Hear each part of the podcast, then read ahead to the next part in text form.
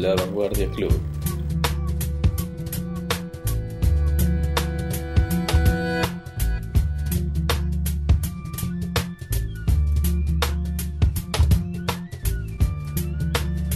Bienvenidos a esta nueva entrega de La Vanguardia Club, el podcast en el que intentamos reivindicar, repasando su historia, a todos esos movimientos vanguardistas que cambiaron al mundo.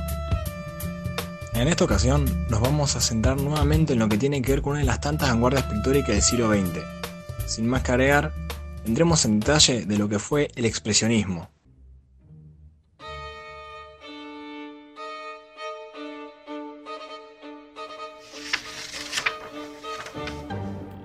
Cuando decimos expresionismo, hablamos principalmente de una vanguardia desarrollada a principios del siglo XX que es entendida por la deformación de la realidad para expresar de forma subjetiva la naturaleza y el ser humano, dando primacía a la expresión de los sentimientos más que a la descripción objetiva de la realidad.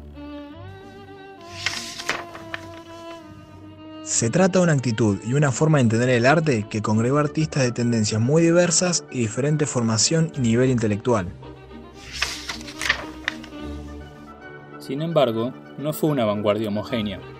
En realidad, se reconoce que hay un expresionismo modernista, fauvista, cubista, surrealista, abstracto y futurista, como lo fue el grupo de Diebruck. Una de las obras que detallamos en la entrega pasada que corresponde al expresionismo es el grito de Edvard Munch. La inspiración para esta expresión fue la atormentada vida a la que tuvo que hacer frente el artista noruego. La muerte de su madre y su padre marcaron a la personalidad de Munch haciendo que no fuese la persona más optimista del mundo. A menudo, a la hora de describir su propia existencia, el artista afirmaría lo siguiente. Ja, det jeg er veldig glad for det, men det, det, hjelp, det hjelper ikke hvis vi får ikke Traduciendo al español. La enfermedad, la locura y la muerte fueron los ángeles negros que velaron mi cuna y me acompañaron durante toda mi vida.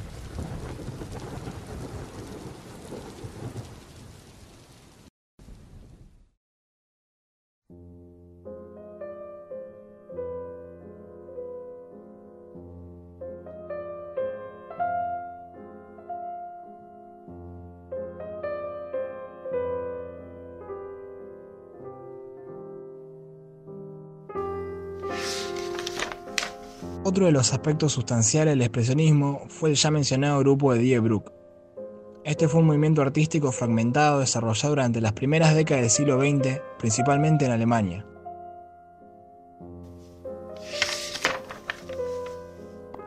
Los artistas que lo conformaban buscaban experimentar e innovar, pero también buscaban formar una protesta contra academicismos y ciertos ablandamientos típicos.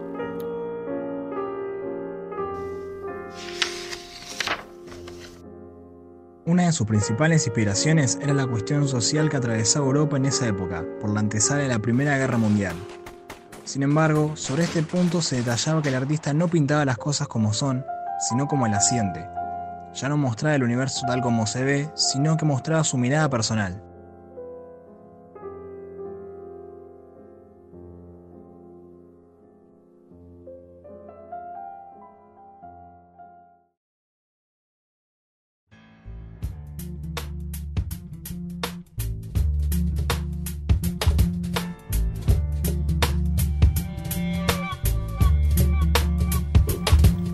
La Vanguardia Club.